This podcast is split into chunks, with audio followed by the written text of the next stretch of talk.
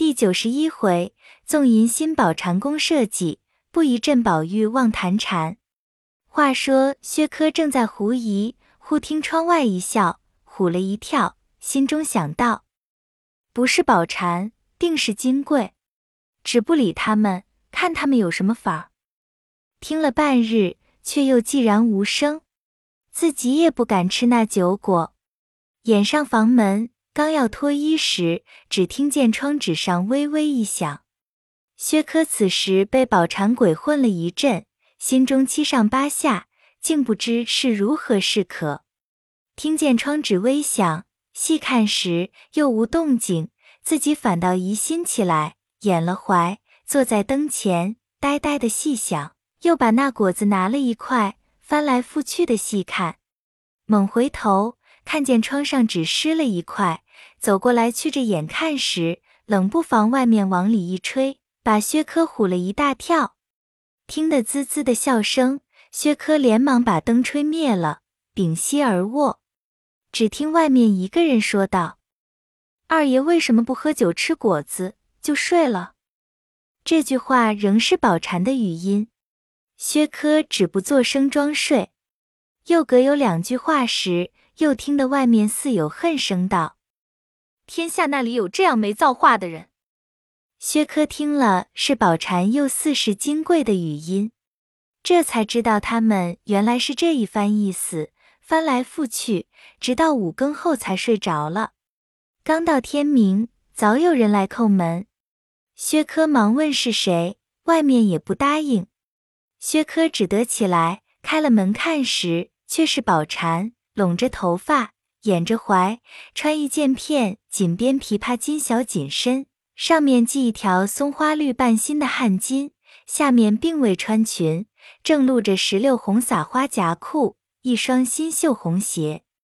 原来宝蟾尚未梳洗，恐怕人见，赶早来取家伙。薛科见他这样打扮，便走进来，心中又是一动，只得陪笑问道。怎么这样早就起来了？宝蟾把脸红着，并不答言，只管把果子折在一个碟子里，端着就走。薛科见他这般，知是昨晚的缘故，心里想到：这也罢了，倒是他们恼了，索性死了心，也省得来缠。于是把心放下，换人舀水洗脸。自己打算在家里静坐两天，一则养养心神，二则出去怕人找他。原来和薛蟠好的那些人，因见薛家无人，只有薛科在那里办事，年纪又轻，便生许多觊觎之心。也有想插在里头做跑腿的，也有能做状子的，认得一二个书艺的，要给他上下打点的。甚至有叫他在内趁钱的，也有造作谣言恐吓的，种种不一。薛科见了这些人，远远躲避，又不敢面辞，恐怕激出意外之变，只好藏在家中，听候传详。不提。且说金贵昨夜打发宝蟾送了些酒果去探探薛科的消息，宝蟾回来将薛科的光景一一的说了。金贵见事有些不大投机，便怕白闹一场，反被宝蟾瞧不起，欲把两三句话遮饰改过口来。又可惜了这个人，心里倒没了主意，怔怔的坐着。那只宝蟾一知薛蟠难以回家，正欲寻个头路，因怕金贵拿他，所以不敢透露。今见金贵所为先已开了端了，他便乐得借风使船。先弄薛科到手，不怕金贵不依，所以用言挑拨。见薛科似非无情，又不甚兜揽，一时也不敢造次。后来见薛科吹灯自睡，大叫扫兴，回来告诉金贵，看金贵有甚方法，再做道理。即见金贵怔怔的，似乎无计可施，他也只得陪金贵收拾睡了。夜里那里睡得着。翻来覆去，想出一个法子来，不如明一早起来，先去取了家伙，却自己换上一两件动人的衣服，也不梳洗，越显出一番娇媚来。只看薛科的神情，自己反倒装出一番恼意，索性不理他。那薛科若有悔心，自然遗传薄案，不愁不先到手。及至见了薛科，仍是昨晚这般光景，并无邪僻之意，自己只得以假为真，端了碟子回来，却故意留下酒壶，以为再来搭转之地。只见金贵问道：“你拿东西去，有人碰见吗？”宝蟾道：“没有。”二爷也没问你什么。宝蟾道：“也没有。”金贵因一夜不曾睡着，也想不出一个法子来，只得回思道：“若做此事，别人可瞒，宝蟾如何能瞒？不如我分会于他，他自然没有不尽心的。我又不能自去，少不得要他做脚，倒不如和他商量一个稳便主意。”殷代笑说道：“你看二爷到底是个怎么样的人？”宝蟾道：“倒像个糊涂人。”金贵听了，笑道：“你如何说起爷们来了？”宝蟾也笑道：“他辜负奶奶的心，我就说的他。”金贵道：“他怎么辜负我的心？你倒的说说。”宝蟾道：“奶奶给他好东西吃，他倒不吃，这不是辜负奶奶的心吗？”说着，却把眼溜着金贵一笑。金贵道。你别胡想，我给他送东西，为大爷的事不辞劳苦，我所以敬他，又怕人说瞎话，所以问你。你这些话向我说，我不懂是什么意思。宝蟾笑道：“奶奶别多心，我是跟奶奶的，还有两个心吗？但是事情要密些，倘或声张起来，不是玩的。”金贵也觉得脸绯红了，因说道。你这个丫头就不是个好货，想来你心里看上了，却拿我做法子，是不是呢？宝蟾道：“只是奶奶那么想罢了，我倒是替奶奶难受。奶奶要真瞧二爷好，我倒有个主意。奶奶想那个耗子不偷油呢，他也不过怕事情不密，大家闹出乱子来不好看。依我想。”奶奶且别性急，时常在他身上不周不备的去处张罗张罗。他是个小叔子，又没娶媳妇儿，奶奶就多尽点心儿和他贴个好儿，别人也说不出什么来。过几天他赶奶奶的情，他自然要邂逅奶奶。那时奶奶在备点东西在咱们屋里，我帮着奶奶灌醉了他，怕跑了他。他要不应，咱们索性闹起来，就说他调戏奶奶。他害怕，他自然得顺着咱们的手儿。他再不应，他也不是人，咱们也不至白丢了脸面。奶奶想怎么样？金贵听了这话，两拳早已红晕了，笑骂道：“小蹄子，你倒偷过多少汉子的似的，怪不得大爷在家时离不开你。”宝蟾把嘴一撇，笑说道：“爸哟，人家倒替奶奶拉纤。”奶奶倒往我们说这个话里。从此，金贵一心笼络薛科，倒无心混闹了。家中也少觉安静。当日，宝蟾自去取了酒壶，仍是稳稳重重一脸的正气。薛科偷眼看了，反倒后悔，疑心或者是自己错想了他们，也未可知。果然如此，倒辜负了他这一番美意。保不住，日后倒要和自己也闹起来，岂非自惹的呢？过了两天，甚觉安静。薛科遇见宝蟾，宝蟾便低头走了，连眼皮也不抬。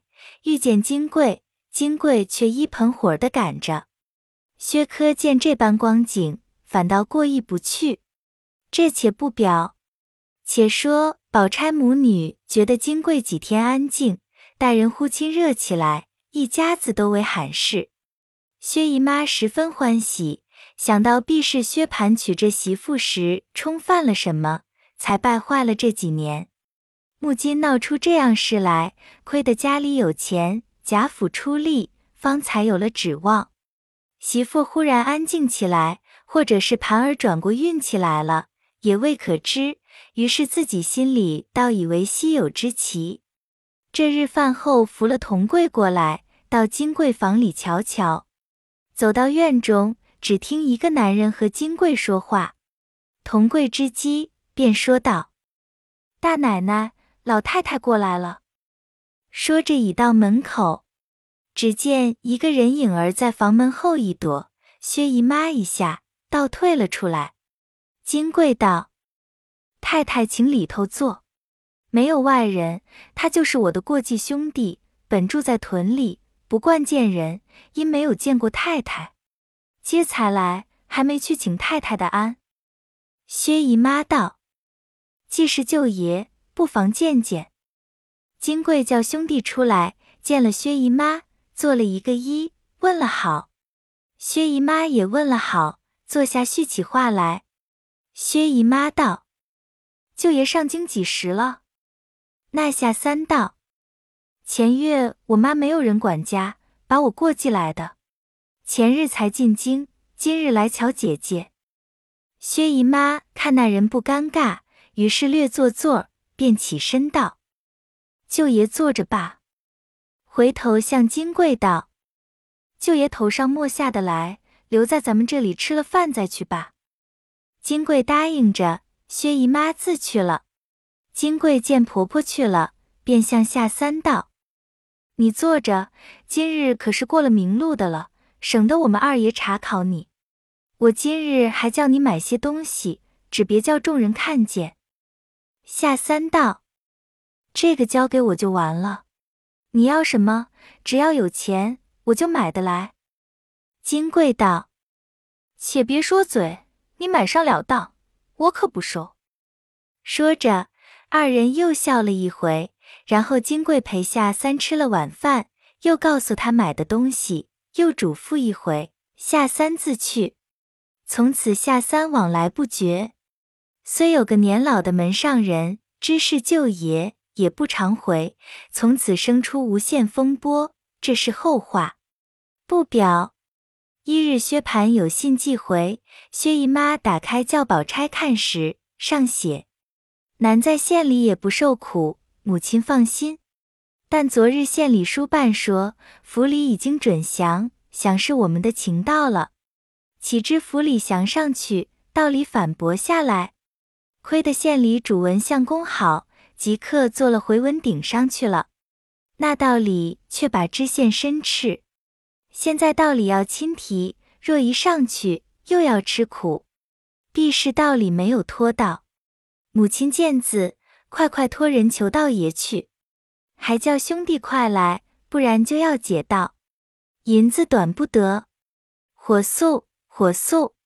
薛姨妈听了，又哭了一场，自不必说。薛科一面劝慰，一面说道：“事不宜迟。”薛姨妈没法，只得叫薛科到县照料，命人即便收拾行李，兑了银子。家人李祥本在那里照应的，薛科又同了一个当中伙计连夜启程。那时手忙脚乱，虽有下人办理，宝钗又恐他们思想不到，亲来帮着，直闹至四更才歇。到底富家女子娇养惯的，心上又急又苦劳了一会，晚上就发烧。到了明日，汤水都吃不下，因而去薛姨妈。薛姨妈急来看时，只见宝钗满面通红，身如凡浊，话都不说。薛姨妈慌了手脚，便哭得死去活来。宝琴扶着劝薛姨妈，秋玲也泪如泉涌，只管叫着。宝钗不能说话，手也不能摇动，眼干鼻塞，叫人请医调治，渐渐苏醒回来。薛姨妈等大家略略放心。早惊动荣宁两府的人，先是凤姐打发人送十箱返魂丹来，随后王夫人又送至宝丹来，贾母、邢王二夫人以及尤氏等都打发丫头来问候，却都不叫宝玉知道。一连治了七八天，终不见效，还是他自己想起冷香丸，吃了三丸才得病好。后来宝玉也知道了，因病好了，没有瞧去。那时薛科又有信回来，薛姨妈看了，怕宝钗担忧，也不叫她知道，自己来求王夫人，并述了一会子宝钗的病。薛姨妈去后，王夫人又求贾政。贾政道：“此事上头可托，底下难托，必须打点才好。”王夫人又提起宝钗的事来，因说道：“这孩子也苦了，既是我家的人了，也该早些娶了过来才是，别叫他糟蹋坏了身子。”贾政道：“我也是这么想，但是他家乱忙，况且如今到了冬底，已经年近岁逼，不无各自要料理些家务。今冬且放了定，明春再过礼，过了老太太的生日。”就定日子娶，你把这番话先告诉薛姨太太。王夫人答应了。到了明日，王夫人将贾政的话向薛姨妈述了。薛姨妈想着也是。到了饭后，王夫人陪着来到贾母房中，大家让了座。贾母道：“姨太太才过来。”薛姨妈道：“还是左过来的，因为晚了。”没得过来给老太太请安，王夫人便把贾政昨夜所说的话向贾母述了一遍。贾母甚喜，说着，宝玉进来了，贾母便问道：“吃了饭了没有？”宝玉道：“才打学房里回来，吃了要往学房里去，先见见老太太。又听见说姨妈来了，过来给姨妈请请安。”因问。宝姐姐可大好了，薛姨妈笑道：“好了。”原来方才大家正说着，见宝玉进来，都刹住了。宝玉坐了坐，见薛姨妈情形不似从前亲热，虽是此刻没有心情，也不犯大家都不言语，满腹猜疑，自往学中去了。晚间回来，都见过了，便往潇湘馆来。先连进去，紫娟接着见里间屋内无人，宝玉道：“姑娘那里去了？”紫娟道：“上屋里去了，知道姨太太过来，姑娘请安去了。二爷没有到上屋里去吗？”宝玉道：“我去了来的，没有见你姑娘。”紫娟道：“这也奇了。”宝玉问。姑娘到底那里去了？紫娟道：“不定。”宝玉往外便走，刚出屋门，只见黛玉带着雪雁冉冉而来。宝玉道：“妹妹回来了。”缩身退步进来。黛玉进来，走入里间屋内，便请宝玉里头坐。紫娟拿了一件外罩换上，然后坐下，问道。你上去看见姨妈没有？宝玉道：“见过了。”黛玉道：“姨妈说起我没有。”宝玉道：“不但没有说起你，连见了我也不像先时亲热。今日我问起宝姐姐病来，她不过笑了一笑，并不答言。难道怪我这两天没有去瞧她吗？”黛玉笑了一笑道：“你去瞧过没有？”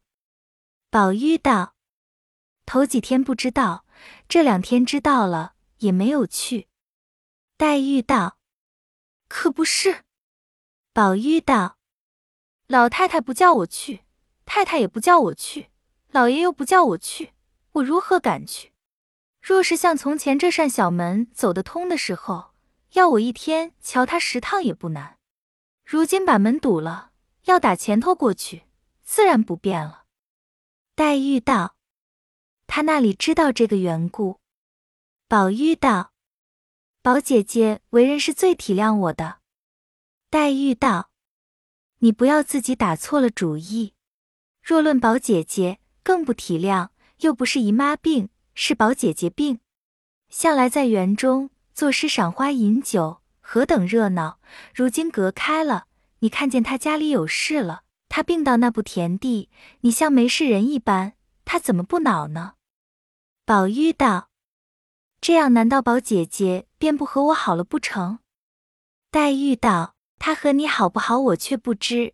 我也不过是照理而论。”宝玉听了，瞪着眼呆了半晌。黛玉看见宝玉这样光景，也不睬他，只是自己叫人添了香，又翻出书来细看了一会。只见宝玉把眉一皱，把脚一跺，道：“我想这个人生他做什么？天地间没有了我，倒也干净。”黛玉道：“原是有了我，便有了人；有了人，便有无数的烦恼生出来，恐怖。”颠倒梦想，更有许多禅爱。才刚我说的都是玩话，你不过是看见姨妈没精打采，如何便移到宝姐姐身上去？姨妈过来原为她的官司事情心绪不宁，那里还来应酬你？都是你自己心上胡思乱想，钻入魔道里去了。宝玉豁然开朗，笑道：“很是，很是。”你的性灵比我竟强远了，怨不得前年我生气的时候，你和我说过几句禅语，我实在对不上来。我虽丈六金身，还借你一经所化。黛玉乘此机会说道：“我便问你一句话，你如何回答？”宝玉盘着腿，合着手，闭着眼，虚着嘴道：“讲来。”黛玉道。宝姐姐和你好，你怎么样？宝姐姐不和你好，你怎么样？宝姐姐前儿和你好，如今不和你好，你怎么样？借和你好，后来不和你好，你怎么样？你和他好，他偏不和你好，你怎么样？你不和他好，他偏要和你好，你怎么样？宝玉呆了半晌，忽然大笑道：“任凭弱水三千，我只取一瓢饮。”黛玉道。瓢之漂水奈何？宝玉道：“非瓢漂水，水自流；瓢自漂耳。”黛玉道：“谁指诸臣？奈何？”宝玉道：“禅心已作沾泥絮，莫向春风舞鹧鸪。”黛玉道：“禅门第一戒是不打诳语的。”宝玉道：“有如三宝。”黛玉低头不语。只听见檐外老瓜咕咕的叫了几声，便飞向东南上去。宝玉道：“不知主何吉凶？”黛玉道：“人有吉凶事，不在鸟声中。”忽见秋文走来说道：“请二爷回去，老爷叫人到园里来问过，说二爷打雪里回来了没有？袭人姐姐只说已经来了，快去吧。”吓得宝玉站起身来往外忙走，黛玉也不敢相留。未知何事，下回分解。